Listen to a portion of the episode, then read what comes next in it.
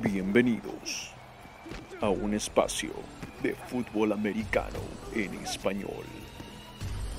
Ajusten sus oídos y colóquense el casco parlante. This is where you get a job, man. Compete. One day at a time, one rep at a time. Let's go to work, boys. Hola, hola, hola, hola, ¿qué tal? ¿Cómo están todos? Y tengan muy, pero muy buenas noches y bienvenidos a Casco Parlante, su live de la NFL, la National Football League, el fútbol americano profesional de los Estados Unidos, enteramente en español para todo el mundo de habla hispana. Yo soy Simón Carpio, más conocido como el romántico, arroba Cicalo Sports en Twitter. Sígueme, hablamos de NFL y de otras cositas ricas. Y por supuesto, hoy conmigo, uno de los pilares del programa, mi usual bípeda compañía solo se ha quedado con una sola pierna y ella es David Thornberry, el pragmático. Mi querido David, ¿cómo estamos esta noche? Hola Simón, buenas noches. Hola a todos los, los seguidores de Casco Parlante. Una semana movidita, la primera semana, interesante. No sé qué demonios pasó anoche. A ver si la gente nos puede contar qué, qué tal locura el partido de ayer con el, tiempo extra. Ganaron dos veces los Raiders. Este, interesante semana para analizar hoy día. Sin dudas hemos tenido una semana uno magnífico al comienzo de esta temporada de NFL con muchas sorpresas, con algunas certezas, con otras incógnitas, hasta con lesiones, con problemas de corebacks, entrenadores y mucha controversia para revisar aquí en Casco Parlante, mi querido David. El día de hoy es día martes, revisamos lo que ha sucedido el jueves, el domingo y el lunes por la noche en Casco Parlante con nuestro clásico MPRD, mejor, peor, respeto y decepción. Vamos a estar dando quién ha sido nuestro mejor para cada uno de nosotros, nuestro peor de la semana, nuestra decepción de la semana y a quién le entregamos un montón de respeto esta semana, más allá de no les importe si nosotros respetamos o no a los jugadores del NFL, pues los respetamos, algunos, de vez en cuando. Um, David, no estamos con Rodstad todavía el día de hoy, pero ya para cuándo tendremos de vuelta a nuestro compañero Rodrigo Delgado. No sé, eso es lo que te iba a preguntar. Un segundo día de chamba en Casco Parlante que se pierde. Yo no sé, habrá que descontarle algo del sueldo. O sea, el, el sábado dijimos le mandamos memo, ya, ya está. Y le llegó el memo, entonces yo creo que ya amerita un descuento de sueldo. Espero que para el sábado ya esté. Si no, Vamos saludando a la gente que está en el chat con nosotros. Saludos para Ramón Méndez y para, claro, nuestro compañero Rodrigo Delgado Eni, que se encuentra en estos momentos en Miami.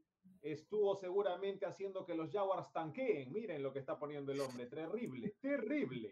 Eh, fue un poquito tal vez a disfrutar un poco de NFL. Claro, no quiere disfrutar del mejor programa de NFL, quiere disfrutarle en vivo. Pero ya lo tendremos de vuelta, Rodrigo, seguramente para este sábado de live en el cual analizaremos los picks para la semana 2. Les contamos nuestra semana en casco parlante rapidito. Hoy día vamos a analizar la semana 1. Mañana sale el programa sobre el fantasy. Mañana vamos a darles consejos de fantasy, como al mediodía va a salir ese programa más o menos. Eh, y de ahí vamos a tener jueves por la noche partido. El viernes vamos a darles nuestras apuestas en los fondos y también cómo nos fue con las apuestas en esta semana 1. Y el día sábado vamos a darles nuestros picks para el domingo y para el día lunes. David Thornberry, es momento entonces de empezar con nuestros mejores. Y siempre empieza Rodstad. Entonces le dijimos, Rod, ¿qué es lo mejor de la semana? Rod nos escribió un testamento, no lo voy a mostrar esta vez, ya me pareció falta de respeto hacerlo la última vez. Pero les vamos a contar qué nos dijo Rod. Rod nos dijo lo mejor de la semana, en esta semana 1 de la NFL, fue el inicio de la temporada, el partido de calibre de Super Bowl entre el conjunto de Tampa Bay contra Dallas en jueves por la noche. Dice que hasta Magic Johnson colocó en redes que no veía un partido de inicio de temporada de esa manera. El Ronald James Stadium, que es el estadio, tembló, pero al final Tom Brady, The GOAT, lo llama Rodstad, admite que Brady es el mejor de todos los tiempos. Eh, fue quien supo cerrar el partido mejor. Siete touchdowns entre los dos corebacks. Y Rod dice que Tampa no gana este partido sin Tom Brady, que siempre los equipos analizan algunos partidos y dicen, este partido no merecíamos ganarlo. Este partido dice Rod que Tampa no merecía ganarlo por el margen de pérdidas, recuperaciones de balones, pero que aún así, por Tom Brady y la gran química que tiene con sus compañeros, lo gana el conjunto de, de Tampa Bay. ese es el mejor de Rodstad. Y bueno, también hablo un poquito del tema de los Cowboys, de lo bien que se vio Dak Prescott. ¿Te gustó Dak Prescott Ron Berry el día de hoy, el jueves? Estuvo impresionante, Sí, ¿no? Se vio muy bien. De hecho, lo mencioné el sábado, ¿no? Para mí habría que hacer una mención rosa de respeto a Dak, en el sentido de que se vio con mucha compostura, ya decíamos, ¿no? Después de regresar de una lesión como la que tuvo, que haya tanta actividad alrededor de tus pies, tobillos, rodillas, es, eh, digamos, intimidante, ¿no? Y te puede dar miedo, pero él mantuvo la compostura en todo momento y soltó muy buenos pases. También una pequeña mención honrosa para Pollard y Gallup, que creo que al inicio del partido, pues, eh, digamos, ayudaron a, a llevar esa ofensiva. Después, bueno, vimos que Gallup se lesionó, creo que se va a perder como seis semanas, una cosa así.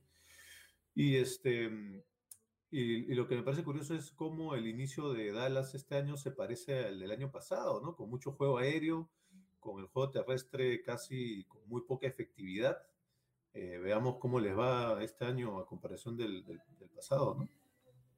Correcto, y el rato, el dato Rodstad de la semana era que los Bucks son el primer equipo en los últimos 81 años en ganar a pesar de perder el diferencial de pérdidas de balón, no por uno ni dos, sino por tres de diferencia y permitir 30 primeras oportunidades. Así que ese es el, el datito Rodstad que nos traía con lo que era su mejor todo el partido de jueves por la noche. Berry, ¿cuál ha sido para ti lo mejor de la semana? Bueno, tú sabes que yo vengo de un background, de mi primer amor es el básquet del NBA y en la NBA, eh, si bien se manejan con divisiones, la mayor diferenciación son las conferencias, el este y el oeste, ¿no? Y eso me permite ver la NFL de una manera un poquito distinta. Y acá lo que me he podido dar cuenta es que esta semana para mí lo mejor del NFL ha sido todo el oeste, de las dos, de las dos conferencias, las divisiones del oeste, los ocho equipos ganaron sus partidos, ¿no? Ravens, eh, perdón, Raiders, Chiefs, Broncos, Chargers de un lado, del otro lado los Rams, los Seahawks, los 49ers y los Cardinals. Los ocho ganaron su partido, digamos, de inicio de temporada de distintas maneras, la mayoría bastante dominante y bastante atractivo, otros sufriendo un poquito, como los 49ers de, de, No voy a dar explicaciones, estoy seguro que tú vas a poder explicar por qué casi se falconean al final. El hecho es que los ocho equipos del oeste ganaron, te decía el sábado, te la solté así como sin darme cuenta, dijo, está interesante todos los equipos del oeste y bueno, resulta que ahora todos ganaron, así que echémosle el ojo porque quizá específicamente en la NFC, quién sabe, quizá lleguen, está bien difícil, pero quizá lleguen los cuatro a playoffs, lo cual sería histórico, ¿no? Sí, está, está complicado igual, pero mm, quién sabe, ¿no? Rockstar también apoya esa moción, según lo que nos contaba fuera de cámaras. Sí. Yo les voy a dar mi mejor. Eh, creo que es importante hablar de lo que tuvieron por momentos lo mejor de la semana para mí.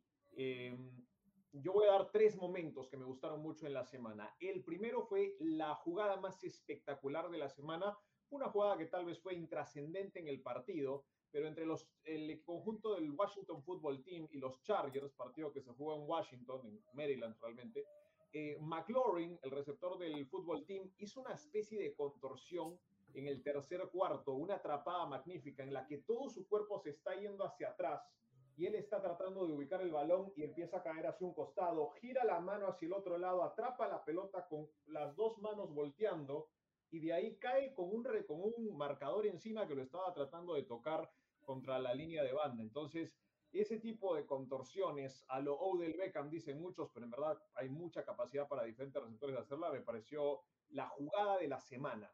Eh, en espectacularidad la tuvo McLaurin. De ahí la mejor celebración de la semana, que es algo que va a ser recurrente para mí, me gusta hablar de las celebraciones en cada semana, fue sin dudas la de Robbie Anderson. Partido Panthers-Jets, recalcaban y decían Sam Darnold, ex-Jet con los Carolina Panthers, Robbie Anderson, ex-Jet con los Carolina Panthers.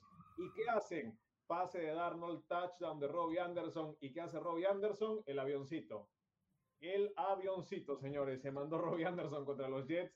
Eh, no sé si en una señal de falta de respeto, pero me gustó, me gustó ese tipo de rivalidad. Sí me, sí me agrada. Y finalmente creo que a un grupo al que no le vamos a dar mucho amor durante toda la temporada, y hay que recalcarlo entonces en la primera, es el de equipos especiales. Particularmente en el partido de Vikings-Bengals, creo que los equipos especiales sobre el final hicieron todo lo que pudieron para que sus equipos ganen. Primero McPherson, el pateador novato de los Bengals, metió uno de 53 para tener la ventaja en el último cuarto. De ahí, por parte de los Vikings, apareció el pateador Greg Joseph. También mete uno de 53 y lo empata para que se vayan a tiempo extra. Y ya en el tiempo extra, cuando los Vikings no pueden avanzar, Jordan Berry, su pateador de despeje, mete una patada de 62 yardas que se quedó en la yarda 10 del contrario. Una bestia. ¿Quieres un pateador clutch? Pues este tipo lo hizo. Los Bengals igual avanzaron desde ahí hasta cerca del gol de campo para poder alinear a McPherson y el novato para ganar el partido, que se acabe todo de 38, la metió. Así que creo que hay que resaltar que el juego de equipos especiales te gana partidos. Hay que darle ese crédito a los pateadores de ambos equipos. Finalmente se lo llevaron los Bengals, David.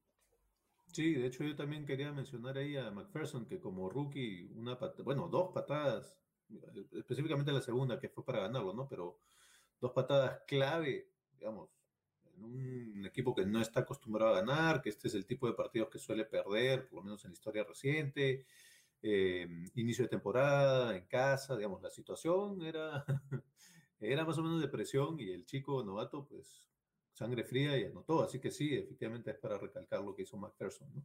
Y acuérdate que el año pasado el pateador era el gordito Bullock, ¿te acuerdas? Ah, que lo verdad. tenían ahí, ahí de sobrepeso, igual con una patada similar, creo que ganan el partido a los Chargers en la Al revés. semana, si no me equivoco. Al revés, creo que la falla. la falla, ¿no? Bueno, ahora tienen un pateador confiable en el chico de Florida, McPherson. Saludos a la gente que está con nosotros en el chat. Saludos para Ramón Méndez, que no sabía que el oeste ganó la semana 1, asombroso. Saludos, sí, buen dato de Berry ¿para qué? Y saludos para Jean-Pierre Fernal, que nos dice todo está bien parejo en la NFC Oeste- NFC Oeste. Vamos a hablar más de los equipos de la NFC Oeste en este programa. Y por supuesto, saludos a Rodrigo Delgado, que siempre pone un poquito de, de chispa, ¿no? Al programa.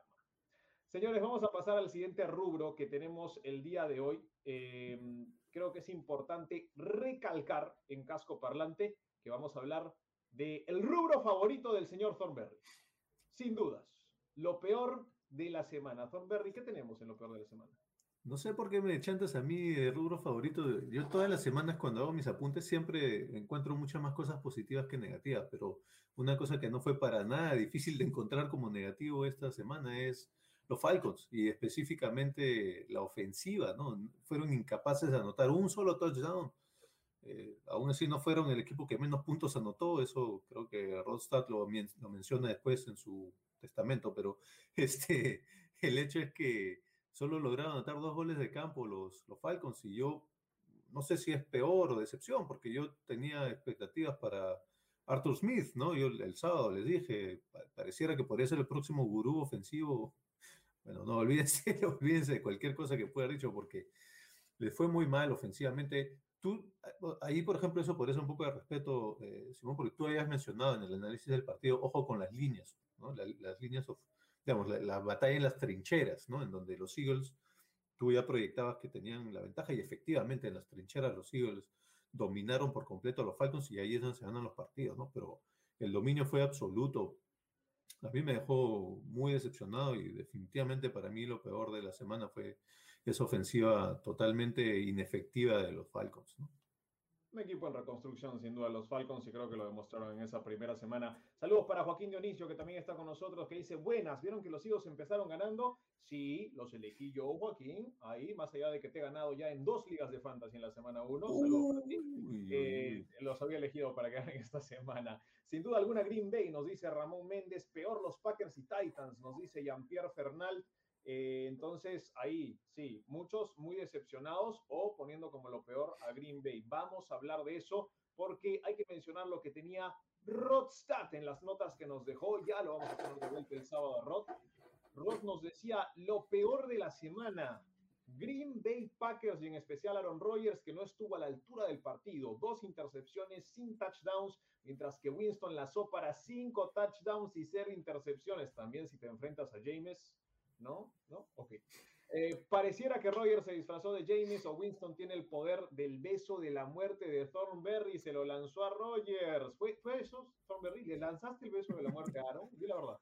Para nada, Rogers es quizá mi mariscal de campo preferido ahí con Russell Wilson, no sé qué está pasando. Eh, digamos, algo de impacto tiene que haber tenido todo el, el melodrama, toda la telenovela de la, de la off-season, y ahora probablemente estamos viendo los platos rotos de, de ese impacto, ¿no? Correcto. Bueno, ese era el peor para Rodstad, que nos dejó una mención honrosa. Tú sabes que a Rod le gusta dar menciones honrosas. Y nos dijo los 13 errores que le costaron el partido a los Browns en Kansas. El fumble de Chap, el pésimo control del pateador de despeje y el pase forzado innecesario de Mayfield en primer y 10 que interceptan los Chiefs que terminó el partido. Y bueno, esfuerzo de los Browns, pero no supieron terminar lo que empezaron, dice Rodstad. Y con esos errores de los Browns pasamos a mi peor de la semana. Mi querido Thornberry, yo nunca había visto en ninguna semana de la NFL que tantos jugadores fallen en proteger el balón en jugadas claves en muchos partidos.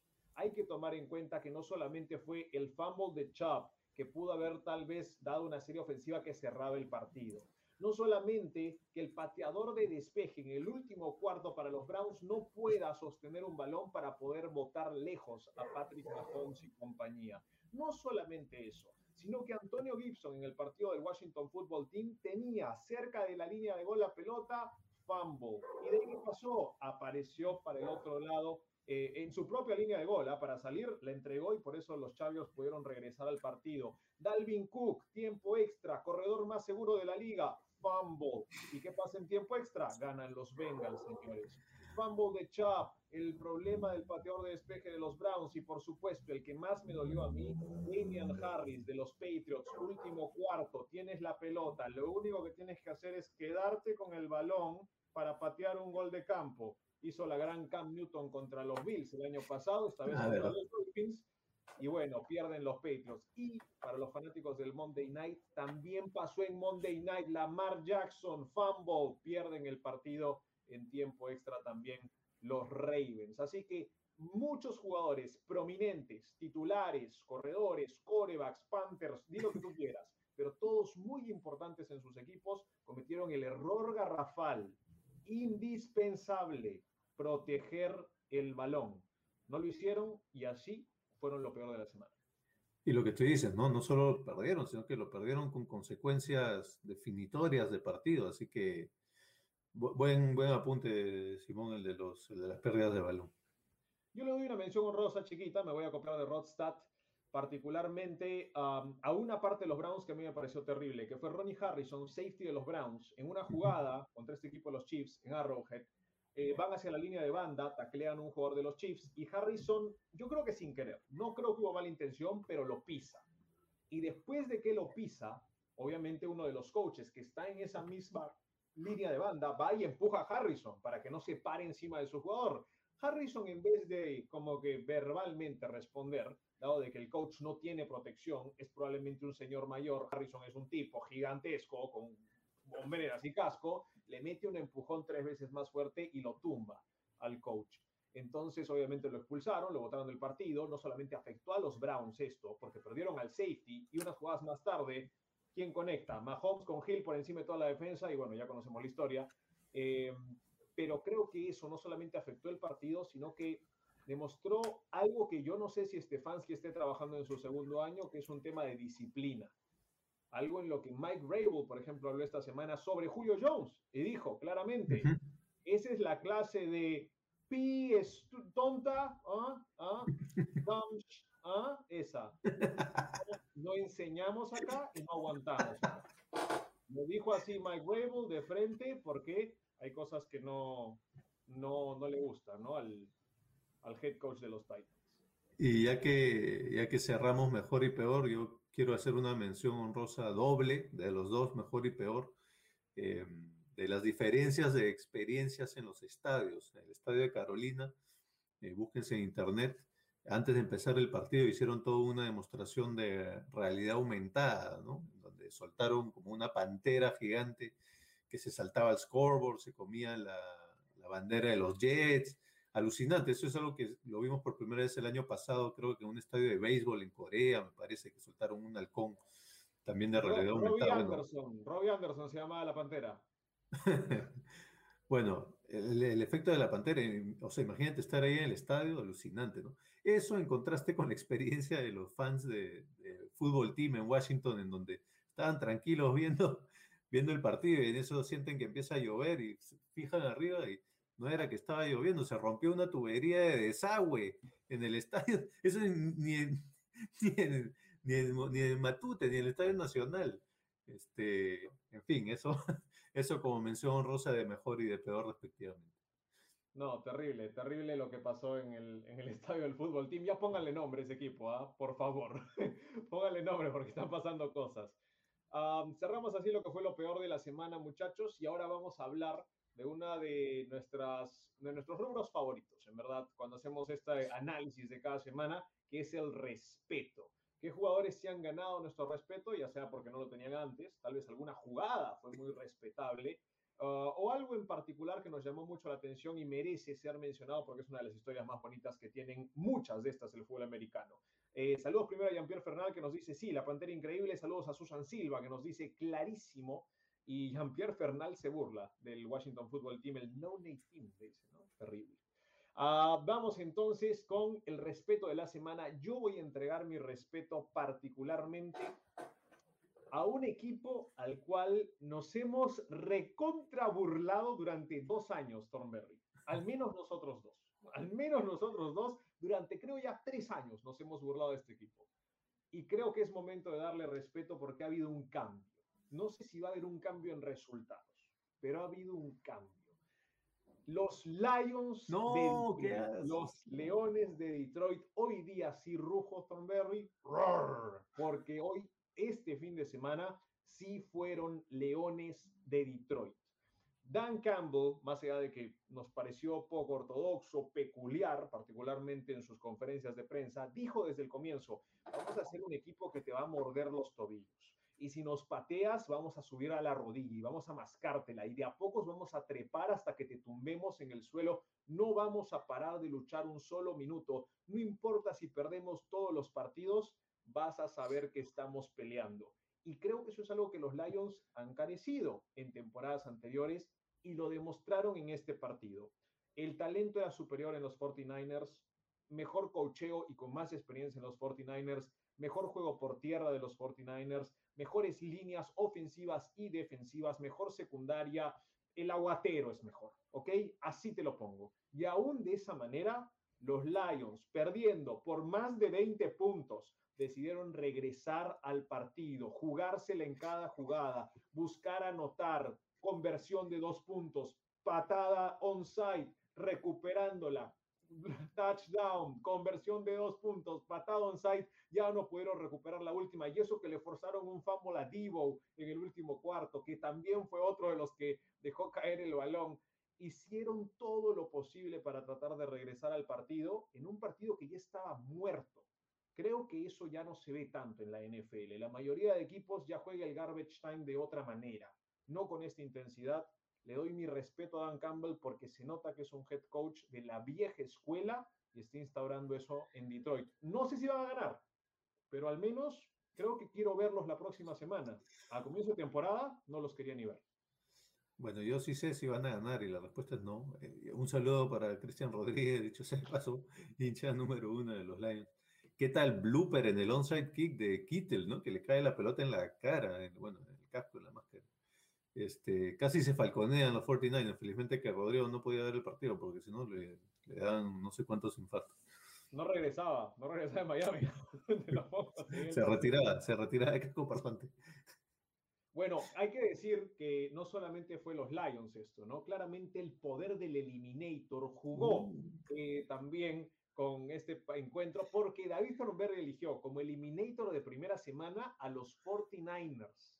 Entonces, ¿qué pasa cada vez que David Thornberry elige un equipo? Ustedes no se preocupen. El equipo contrario, no importa si es los Jaguars, no importa si es los Lions, no importa si es hijos de ascos vinchos, no importa. Va a cubrir la línea, va a cubrirla. No se preocupen. Y lo hicieron también los Lions. Falso, no cubrieron la línea, no cubrieron, ¿Cubrieron la, línea. la línea. No. La línea, ¿por cuánto perdieron al final? Por perdieron por 8, me parece. La línea era 9 y medio. La línea era 7.5. Yo la tuve perdieron por 8. Perdieron por 8. Yo la, tuve en 9 y medio en un momento la línea. Bueno, yo creo que estuvo en 7.5. Yo la agarré en 6 y fue la única apuesta que acerté. Así que falso. El poder del Eliminator no funciona así. Bueno, ténganle fe a los equipos que van en contra del Eliminator de Stormberg. Saludos para Ramón Méndez que nos dice 1% de probabilidad, 99% de fe. Sí, sí, es correcto. Eh, por 8, dice Jean-Pierre Fernal. Bueno, por 8, sí. Y podría ser los plomeros de Washington. Ahí está, ahí está. Vamos entonces con el respeto de Rodstad rapidito para que cierre usted, señor Thornberry. Rodstad, en el manuscrito, porque lo ha escrito todo a mano, que nos ha entregado de respeto, le da respeto a los Cardinals, en especial a Kyler Murray y a Chandler Jones. La jugada de Kyler Murray en el segundo cuarto era una tercera y nueve, faltando 6.39 por jugar. Extiende la pelota, extiende la jugada Kyler Murray reteniendo el balón por nueve segundos. Hace bailar a toda la defensa de Tennessee con una finta por un lado, una finta por el otro, y finalmente lanza un pase de 20 yardas que fue un balazo a Randall Moore para la primera oportunidad. La puso justamente en sus manos y esa posesión termina en touchdown de Murray por vía terrestre. Y la parte del respeto de Rostad para Chandler Jones fue que hizo lo que quiso con la línea de los titantes, de los Titanics, de los Titanes, lo siento, me confundí, de Tennessee.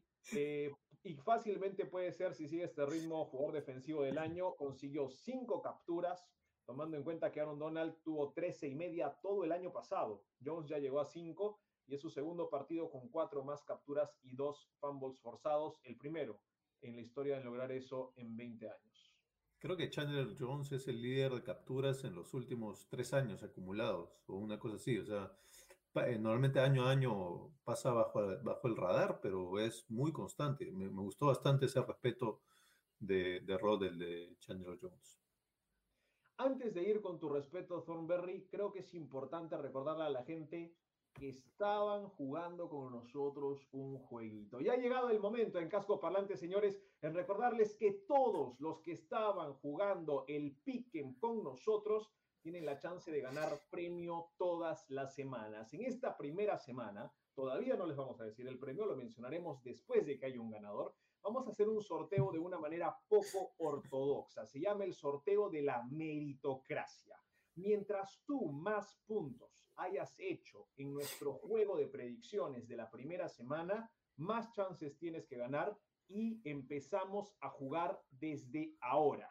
Así que vamos primero a mencionar al primer nombre que podría ganarse el premio si es que está en este momento en vivo con nosotros, tiene que poner el emoji de una pelota de fútbol americano. No es difícil. En los comentarios Primer nombre que tiene la capacidad de ganarse, vamos al sorteo.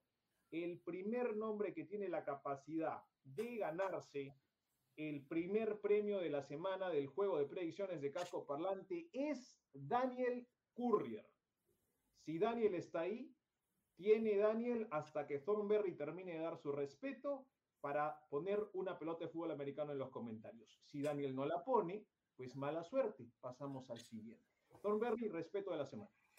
Mi respeto va a ir para los Browns, pero específicamente a la agresividad que mostraron, digamos, como parte del plan de juego desde el inicio del partido, la agresividad que mostraron contra los Chiefs en Kansas City, además. Eh, rápidamente, digamos, anotaron touchdown, no la pensaron y fueron por los dos puntos y lo consiguieron, se la jugaron en cuarta oportunidad, todo esto en el primer cuarto o en la primera mitad y, y les funcionó hasta cierto punto. Después llegaron los errores que ya mencionaron ustedes en, la decepción, pero diría que el respeto es doble, ¿no? Porque es, eh, les estaba yendo bien, digamos, el respeto debería ser para Stefanski, en todo caso por la, por em, la, estrategia de juego, ¿no? Pero a la vez, quizá que empezaron a mostrar un poquito la fórmula para ganarle a los Chiefs, ¿no? Ser agresivos, no dejar pasar oportunidades, obviamente no cometer errores tontos, eh, hacer énfasis en el juego por tierra, porque los Chiefs, su principal debilidad es la defensiva por tierra. Entonces, creo que esa es un poquito una fórmula que nos enseñaron los Browns de cómo vencer a los Chiefs. Creo que hay pocos equipos que están, digamos, conformados de tal manera que, podrían hacerle ese daño a los Chiefs, quizá los Ravens, quizá los Pats en un buen día, mm, y no mucho más del otro, del otro lado, y eso es en, en AFC. En NFC creo que no hay quizá algún equipo que esté conformado de esa manera. Entonces, para mí el respeto eh, es eh, los, la, digamos, la agresividad con la que salieron los Browns. Una pequeña mención rosa para darle más chance a Daniel. eh, a los Texans, ¿no? Creo que todos teníamos a los Texans como uno de los peores, si no el peor equipo. Bueno, en mi razón yo dije que tienen el peor plantel. Y hay dos maneras de verlo, ¿no? Ya sea que los Jaguars pues simplemente son malísimos o, o, o que, o que nuestra evaluación de los Texans fue errada o que aún teniendo ese plantel, que es probablemente el peor plantel de la liga, aún con esa deficiencia, pues hicieron un buen partido a los Jaguars. Y no me sorprendió que ganaran, porque eso quizá que estaba un poquito en la, ecuación, no era, no, era un, raro, digamos, pero cómo ganaron, cómo dominaron esos Jaguars, de los que mucha gente está entusiasmada, una mención honrosa para los Texans. Perfecto, Thornberry. Vemos los comentarios y el señor Daniel Courier no ha colocado una pelota de fútbol americano. Así que pasamos al siguiente nombre que puede ganarse el premio de la primera semana de predicciones. Eduardo Apaza. Si Eduardo Apaza pone en los comentarios una pelota de fútbol americano, se lleva el premio para la primera semana. ¿Cuánto tiempo tiene? Hasta que yo termine de hablar de la mención honrosa de respeto que también he preparado Thornberry para el respeto de esta semana. Yo le voy a dar la mención honrosa de respeto. Hmm. Me parece que a Mac Jones. Y es que una parte, una actitud particular que me gustó mucho, que me gustó mucho David Thornberry. La costumbre es de que cuando un jugador anota un touchdown, se le da la pelota en su primer touchdown de toda su carrera en la NFL. Esa es la costumbre, se hace con todos, a algunos receptores, puede ser coreback, se la dan usualmente a los corebacks. Y Mac Jones viene uno de sus corredores, me parece que fue Damian Harris, después de anotar el touchdown, va corriendo y le quiere entregar el balón. Creo que fue Ackholor y todo. Le quiere dar el balón y le dice, Mac, tu primer touchdown en la historia del NFL, en tu carrera, toma la pelota. Mac Jones le dijo, eh, no me des nada, no me, no, me, no me des premios, no me des souvenirs, yo no quiero pelota. Y la forma en la que lo dijo fue muy de, yo quiero pelota por ganar el partido o no quiero pelota. Y creo que esa es una actitud que al menos a los hinchas de los Patriots les gustó mucho. El partido se perdió finalmente, no fue culpa de Mac Jones, que tuvo una, un partido bastante aceptable para hacer su debut en la NFL, pero creo que esa actitud es algo muy belichiquiano. Y si es que Mac Jones piensa como Belichick, puede ser que esto funcione. Al menos eso me parece respetable por parte de Mac Jones. Y bueno, le deseamos lo mejor al muchacho en sus siguientes aventuras. Saludos para Álvaro Castro, que está con nosotros en el YouTube también. Respeto para los Browns por faltar respeto a los Chiefs en casa. Sí, bueno, respeto. ¿Cómo respetos faltan respetos? ¿Era? Ah, no, no, era así el, refrán. Mala mía. No apareció Eduardo Apaza, señores, no ha colocado una pelota de fútbol americano en los comentarios. Pasamos al siguiente nombre, ya se fueron dos al agua. Les contamos esto, si seguimos mandando nombres al agua, no aparece nadie, sorteamos la pelota entre los que estén y hayan participado del juego. Así de simple. No la pelota, eh, porque pelota es para final, ¿no? Sí. Otro premio es, otro premio. Muy Sí, bien. el PlayStation 6 se pierde si nadie levanta la mano. Perfecto, vamos a ir de dos en dos ahora. El primero que ponga la pelota de fútbol americano en los comentarios entre Miguel Torres, Alberto Hack y Pablo Salazar. El primero que ponga la pelota de fútbol americano en los comentarios se lleve el premio de la semana 1. Pasemos al siguiente rubro, Thornberry. Vamos. ¿Dónde está? Acá está. Decepción. Me gusta, me gusta este rubro. Voy a empezar yo, Thornberry, porque me agrada mucho la decepción de la semana. Y hay que mencionar de que para mí la decepción tuvo mucho que ver con tu mención honrosa de respeto. Me decepcionó muchísimo Urban Mayer. Y es que uno sabe de Urban Mayer que es un tipo que recluta muy bien, que planea muy bien sus partidos, la semana, el entrenamiento. Lo hizo en Ohio State, lo hizo en los otros lugares donde trabajó. Me parece que trabajó en Bowling Green, me parece que trabajó en Utah. Eh, es un tipo que trabaja y trabaja bien y hace las cosas de manera correcta, supuestamente.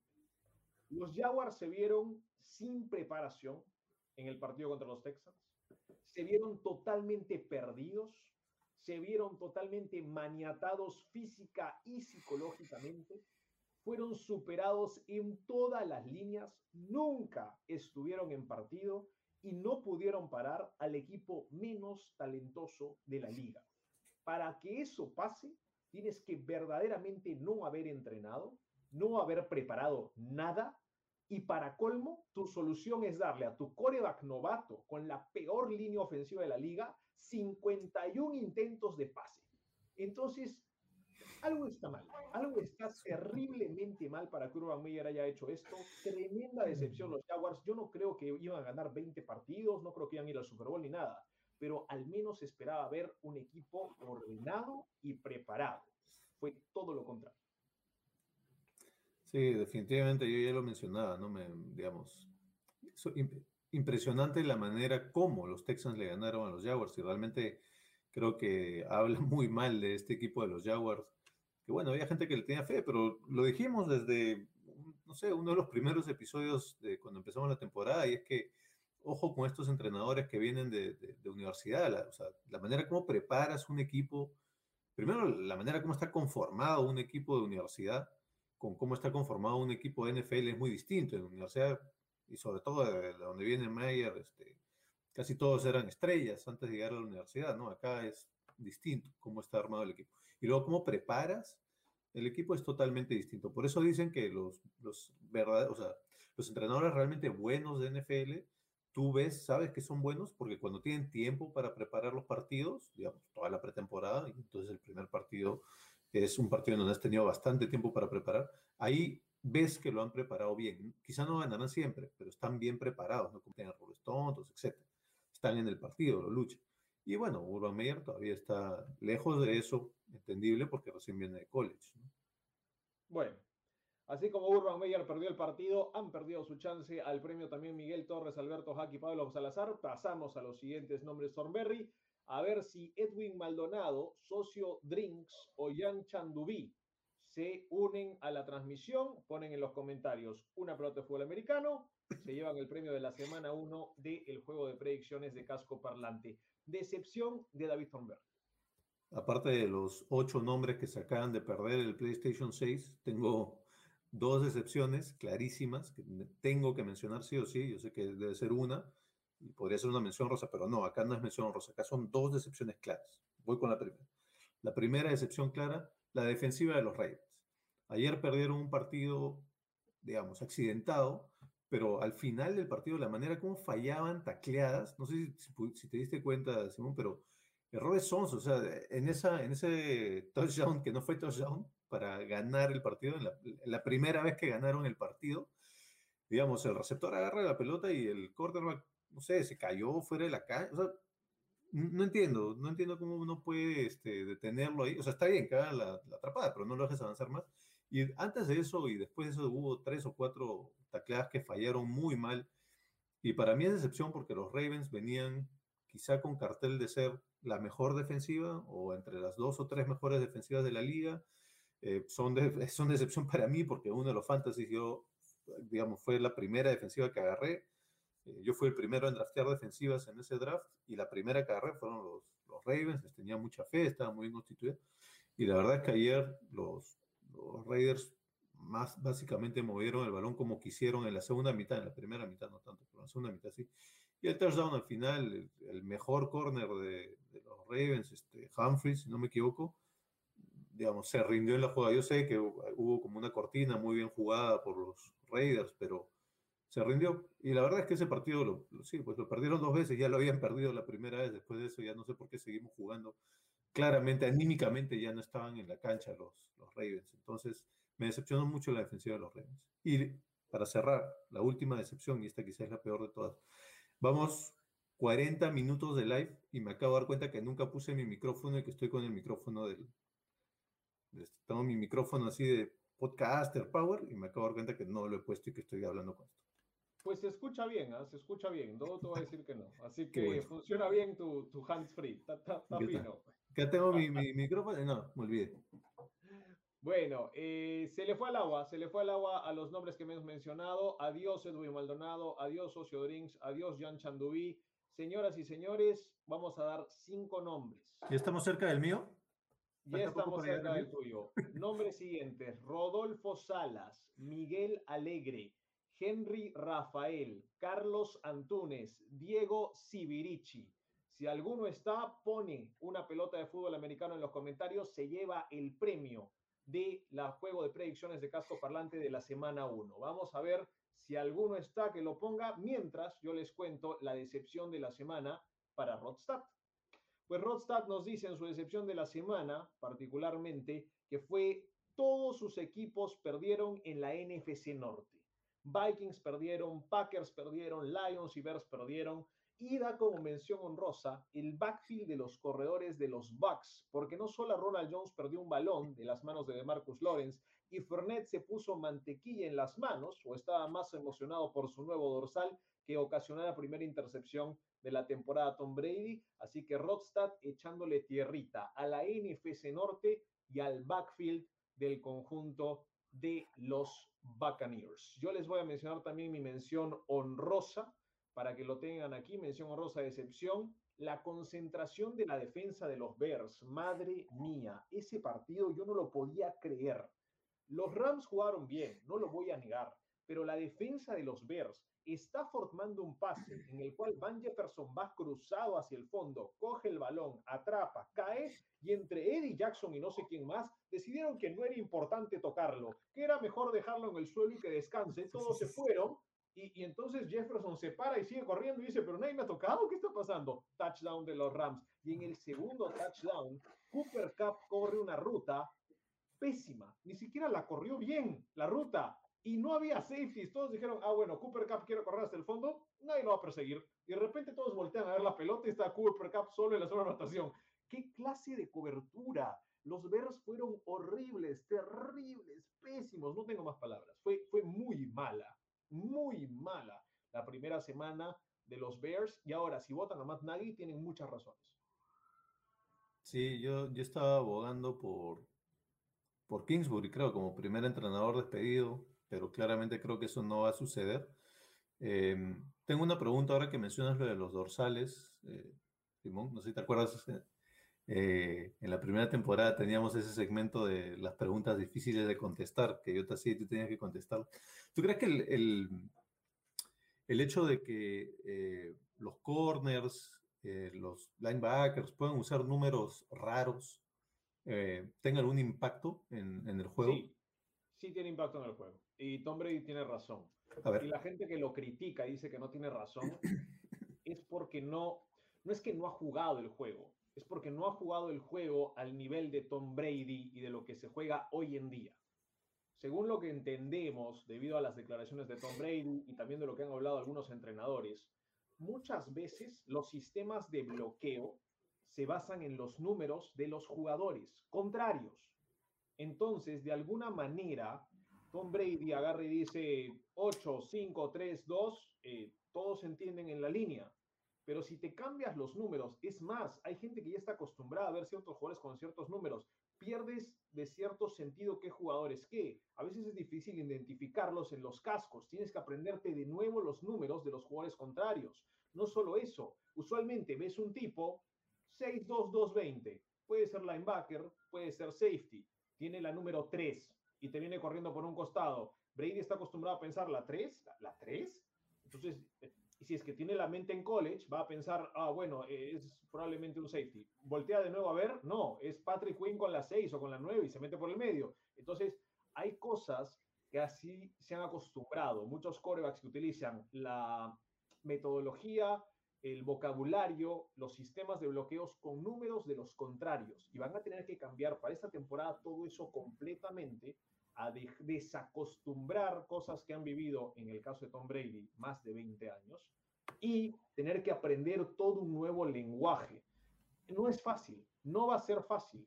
Y creo que Tom Brady tal vez sí lo puede manejar, jugadores con alto IQ, jugadores que recién vienen de college, no les va a afectar para nada, pero algunos probablemente sí les vaya a afectar y van a cometer errores que van a parecer tontos, pero que van a ser muy detallados y podrían costarle el partido a algún equipo. Buena clase, buena clase, Simón. Sí, eh, ah, me, imaginaba que la respuesta iba por ahí, ¿no? Porque eh, incluso a un nivel mucho más simple es tú, como tú dices, ¿no? Eh, digamos, el fútbol americano es un deporte que va rapidísimo, tienes fracciones de segundo para tomar una decisión.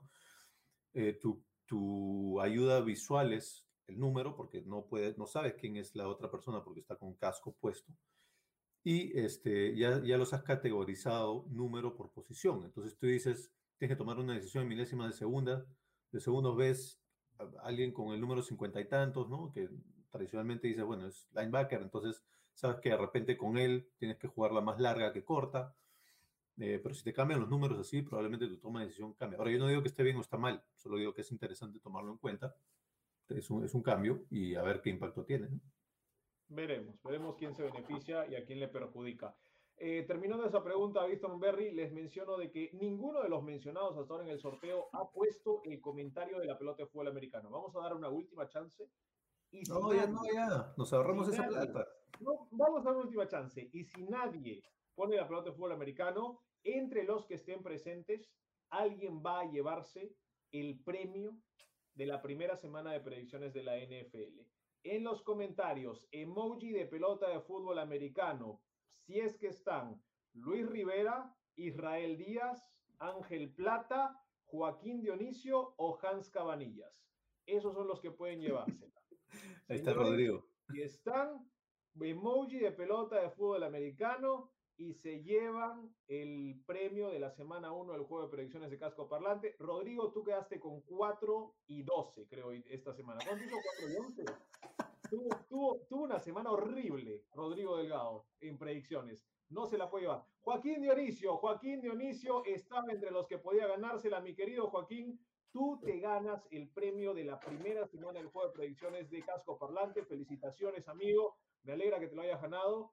Eh, Una fruna. fuiste uno de los que mejor eh, semana tuvo en el juego de predicciones y además estás aquí presente en Casco Parlante. El premio lo va a contar David Thornberry porque no me acuerdo de cuánto es el monto. Thornberry sabe. Thornberry, ¿cuál es el premio que se lleva Joaquín Donicio y cuándo lo va a recibir?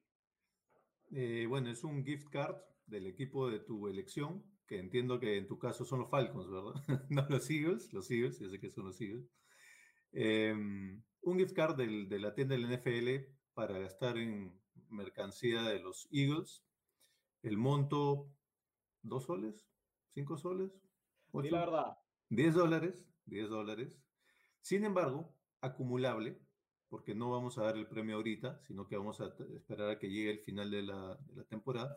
Y pues si has, si has acumulado de varias semanas, si has ganado 5 semanas, 50 dólares para que puedas gastar al final de la temporada. ¿no? Si solo lo ganas una semana, 10 dólares, igual hay merchandising interesante para, para, para gastar.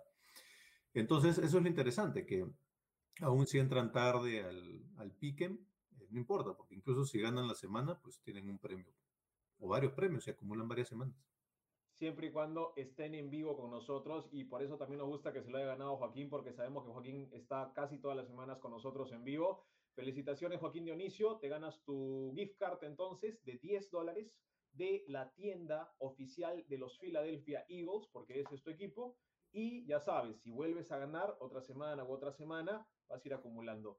Eh, tomar en cuenta de que todos pueden participar, lo único que tienen que hacer es entrar a nuestro link del Piquen, del juego de predicciones que tenemos en ESPN, y cada semana es diferente. Cada semana tomamos los primeros nombres de la tabla y vamos uno por uno para ver si es que están con nosotros en vivo. Y si están con nosotros en vivo, se llevan el premio. Y si no, pues se lo lleva alguien tal vez más de media tabla, como en este caso Joaquín, que de todas maneras igual está en, en la tabla de primera división. ¿ah? En primera división, al igual que Thornberry, que está último en primera división, pero igual está en primera división. Y yo también estoy en primera división, Rodstad no. Y para responder la pregunta, Jean-Pierre, no, los, los panelistas no podemos entrar al sorteo.